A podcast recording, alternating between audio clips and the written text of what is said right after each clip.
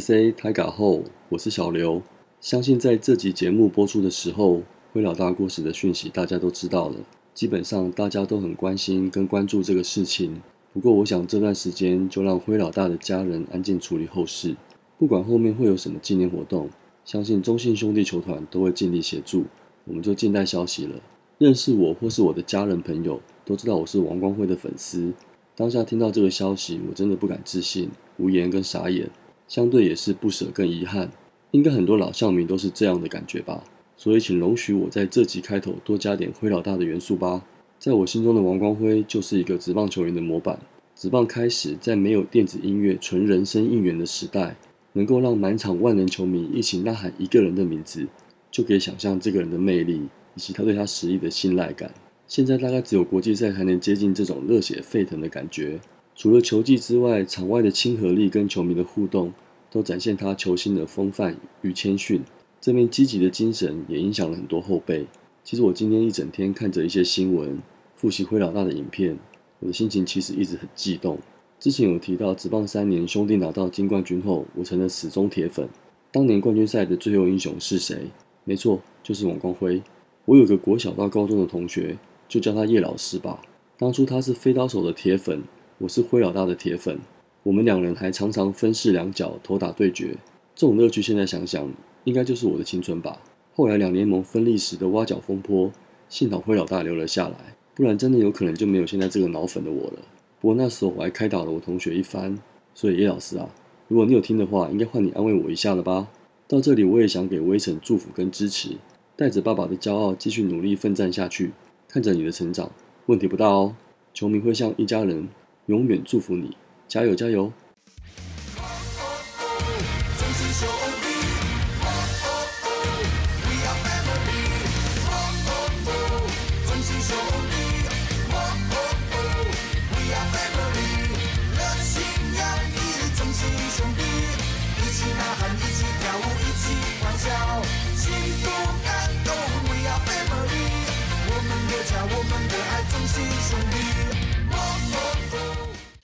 以上取暖完毕，还是要进入每周战报的主要内容。我尽量用自己的方式摘要记录每场赛况，如果有错误的地方，也请番薯粉听友们可以给我一些留言回馈，我会再持续改进。本周战绩总和是两胜两败一和。下半季的首周是客场地狱周，八月二十四号在新庄兄弟出战兄富邦悍将，此战先发投手是郑凯文对上罗莉，安排凯文扛首战的用意，也许校迷都有猜到了。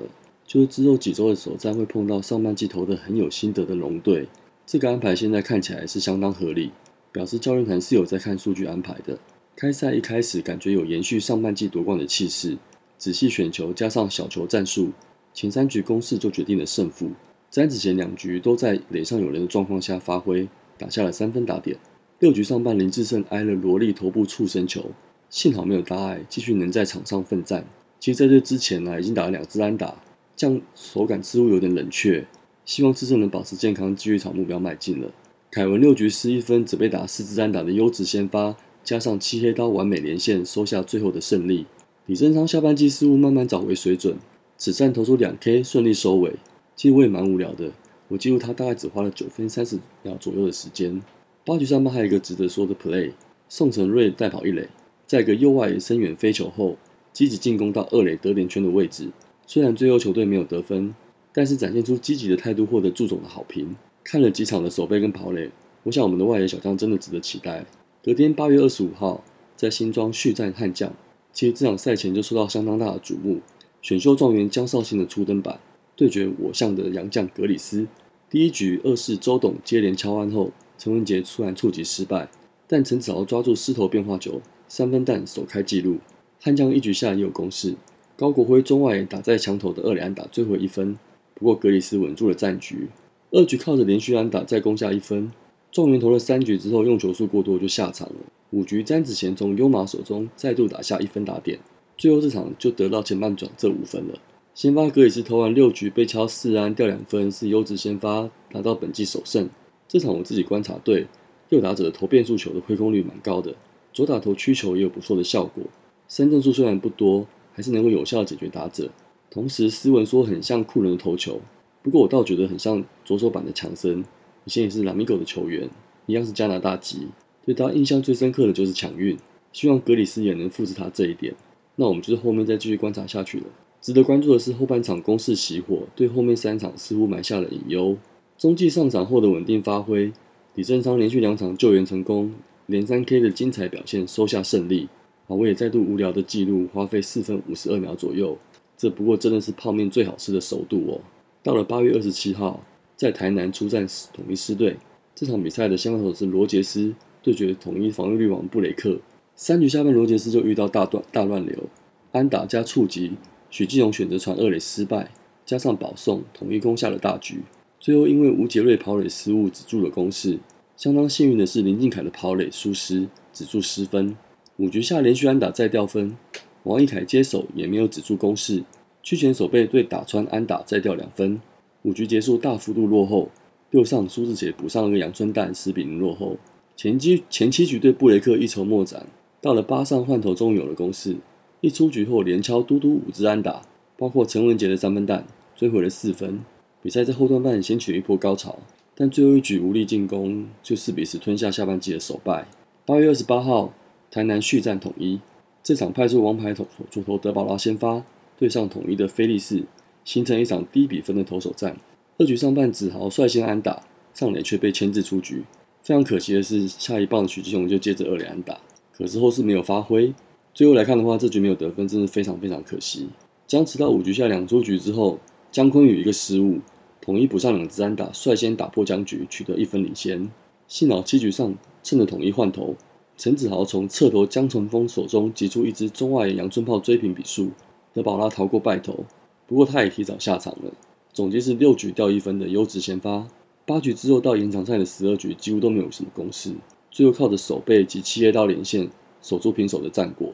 最后一场礼拜天在台南的第三战，这场比赛黄恩士对胡志伟的先发对决。赛前预告吕彦青有可能中继。一局上半一出局攻占一二垒，陈子豪双杀打没有得分。从结果来看，这非常可惜。这场跟江少卿那场的结果就完全相反。一局下半统一马上得分取得领先，这一来一往之间士气的消长就感觉开始累积不顺了。黄恩士第二局也出现乱流。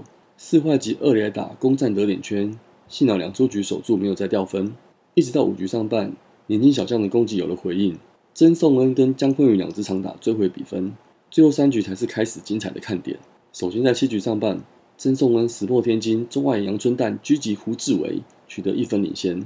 我想象迷都知道一句话：你是比目鱼，也是华丽的比目鱼。换头后保送加上战术推进到得点圈。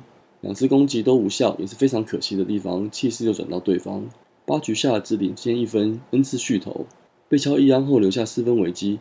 前一场十二局和局的关系，七 A 到无法出赛。参考对账派上谢龙豪，账面上也算是蛮正确的选择。但是一个牵制一垒爆传失误，跑者推进到三垒，两出局之后惨事就发生了。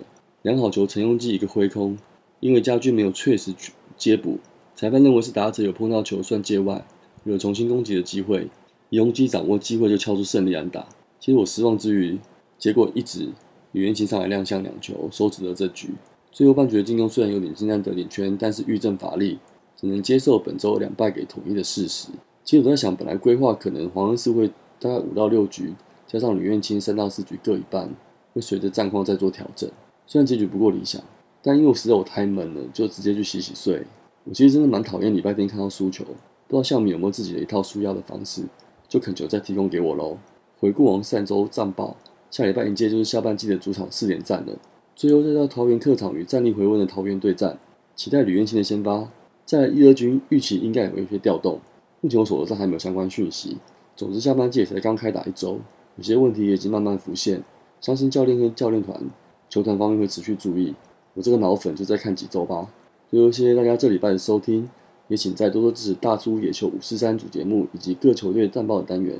按这些，张磊聊哦。